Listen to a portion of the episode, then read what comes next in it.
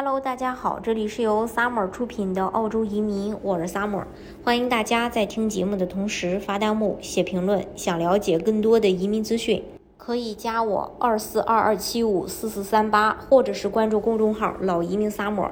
自从之前澳洲宣布十一月一日起开放国门，相继的公布疫苗接种要求后，昨天上午澳洲政府又宣布，从二零二一年十二月一日起。符合澳洲完全接种要求的特定签证持有人均可以入境澳洲，不用申请人入境赦免。如果可以提供证明，因身体原因没法打疫苗，或者十二岁以下的孩子也可以免疫苗入境。没有打疫苗的成年旅客需要进行呃这个全家隔离。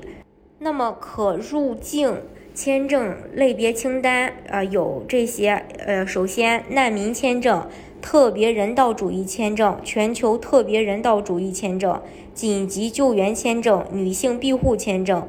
呃未婚未妇签证、临时工作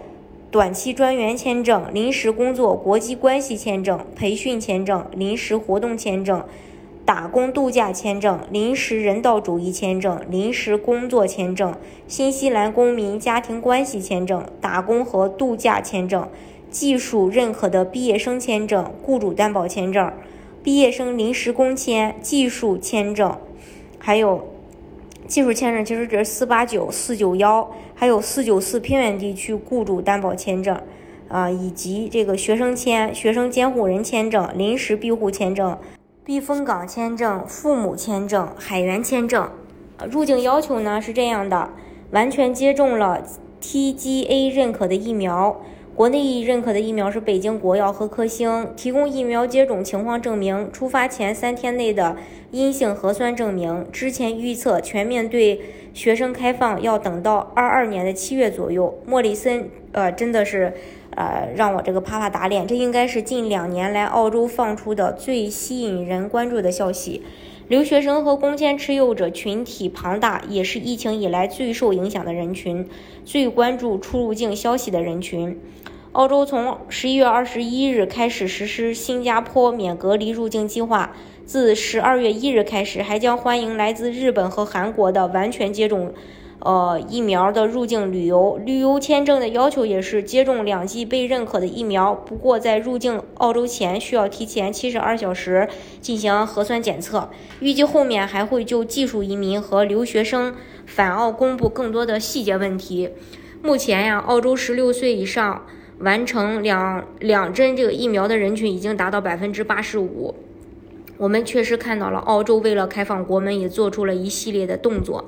莫里森也表示，接下来的工作重心将放在第三剂加强针的推广上。总之呢，澳洲也在 push 大家打疫苗，也一样是两针合格，还要劝你再补一针。澳洲这个举动也不难理解，早一点开放对经济进一步恢复是大有益处的。我们现在看澳洲的教育，其实它已经把教育做成了一个产业化的模式。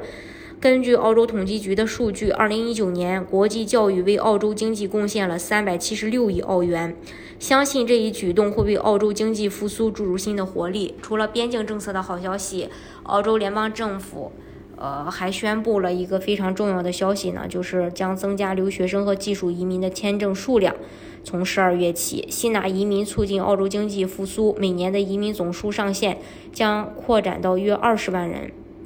澳洲移民部长也表示，劳动力短缺几乎是所有经济部门提出的最为紧迫的问题。另外，澳呃留学生是澳洲的重要经济收入来源，他们在疫情爆发前为经济增长做出了重要贡献，持续了。近两年的边境封锁马上要这个结束了，所以大家准备好入境澳大利亚了吗？今天的节目呢，就给大家分享到这里。如果大家想具体的了解澳洲的移民政策的话，可以加我二四二二七五四四三八，或者是关注公众号“老移民 summer”。